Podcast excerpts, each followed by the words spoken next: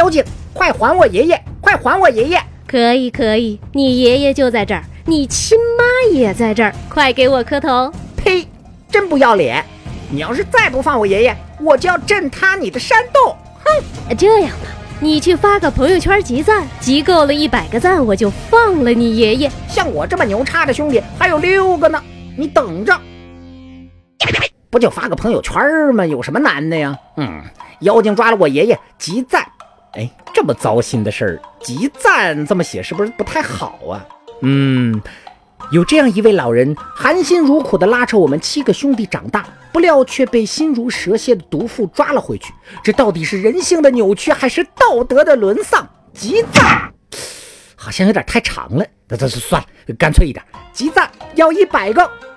哎呀，生药这也太 low 了。啊哈哈哈哈！二弟、三弟、四弟、五弟、六弟、七弟，你们来吧，哥哥，我实在是写不下去啦。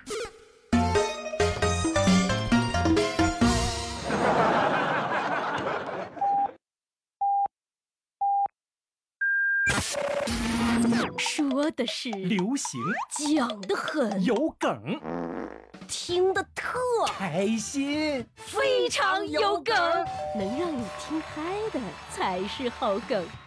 本节目由喜马拉雅出品。Hello everybody，我是朋友圈里经常刷屏、时时刻刻在晒猫的发财。大家好，我是很少发朋友圈，发了也是三天可见的八万。我们就是才高八斗组合。来，先说说你这第一个毛病。嗯。平时话不挺多的吗？咋到朋友圈就成哑巴了？我是朋友圈困难户，起床困难户听说过，朋友圈你也困难，需要哥给你扶个贫不？乞丐，像我们这种完美主义者啊，很容易就变成朋友圈困难户了。一天好几遍呢，你这又成处女座了？上升星座处女座啊。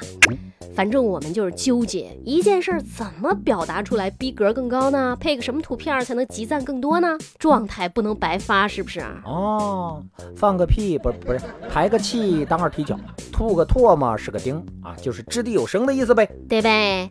那朋友圈嘛，生活状态的外在呈现。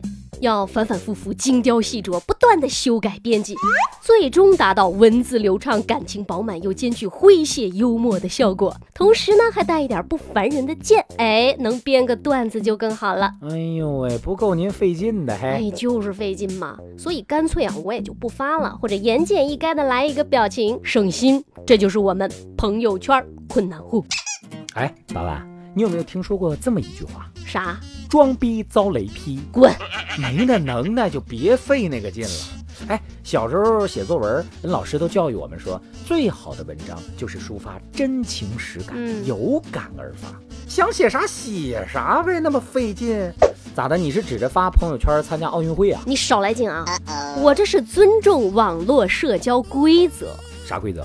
还是说朋友圈啊？你最烦别人发什么东西啊？广告呗。哎呀，在我朋友圈里卖东西，我告诉你，我全拉黑了。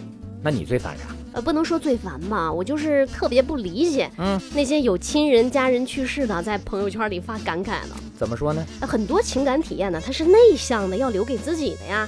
你像开心呐、尴尬呀、困惑呀，咱可以分享。但那种失去至亲的痛苦，我觉得不适合在朋友圈里发。呃，这个见仁见智啊，我自己的感受。所以呢，跟你发不发朋友圈有什么关系啊？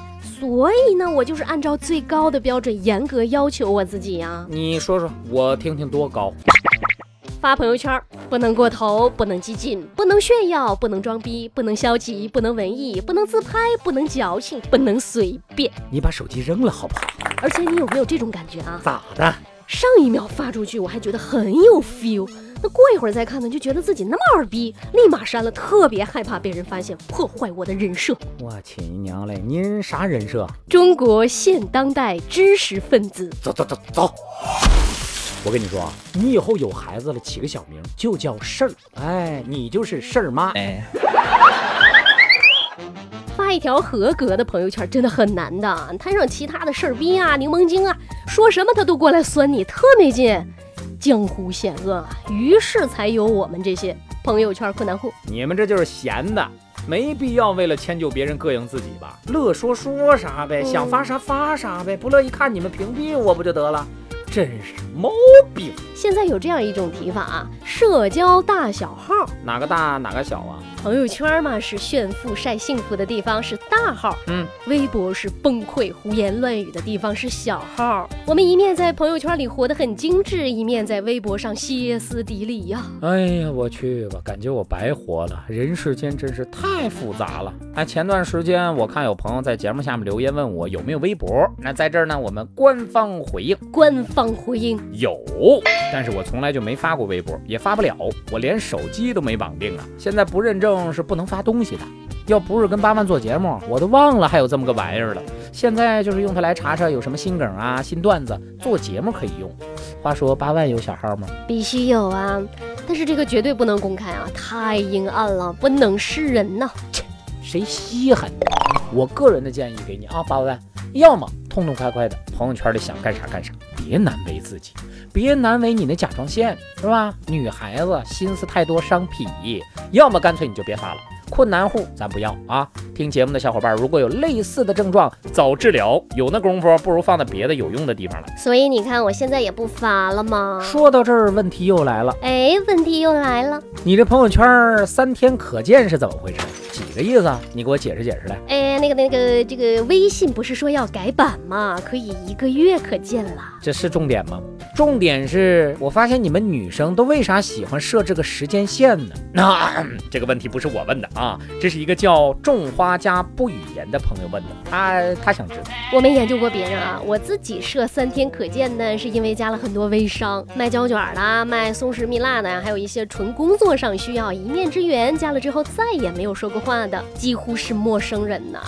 我也有自己的生活空间和隐私吧？那设置分组发朋友圈太麻烦了，所以干脆啊，三天可见，发一些有的没的，那谁看也无所谓。三天过后了无痕迹，干净利索。哇，这么个意思。嗯，那这儿也问问其他小伙伴吧，你们的朋友圈里有设置这个三天可见的吗？为什么啊这么设置呢？欢迎大家踊跃发言，小评论刷起来哦。好了，呃，接下来我们简短的回复一下小伙伴们的留言。我真的特别欣慰，二十来期节目了，终于刷出存在感了，终于有小伙伴在评论里 Q 到我了。喜欢红豆这位朋友说：“发财哥哥喜欢您的节目。”还有点名发财念我名这位小伙伴说：“点名发财念我评论没问题，这条回复就是为你们俩量身打造的，小可不才，这厢有礼。”再有那个那个那个劲雕小朋友啊。什么玩意儿？你就问我医院信号好不好？这是个梗吗？嗯，你等我研究研究哈。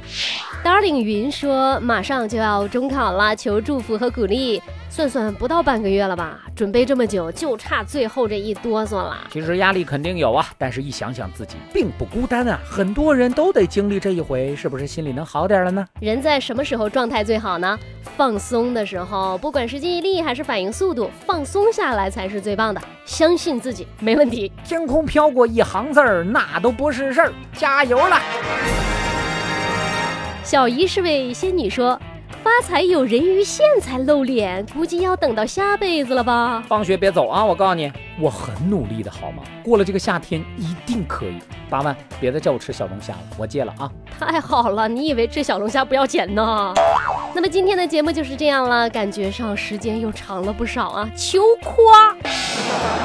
感谢大家的关注和支持，也欢迎大家持续点赞转发，不要埋没我们的优秀。低调低调，让别人夸可以，自己夸显得咱不谦虚啊！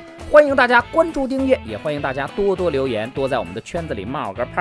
那我们下期节目再见喽，拜了个拜。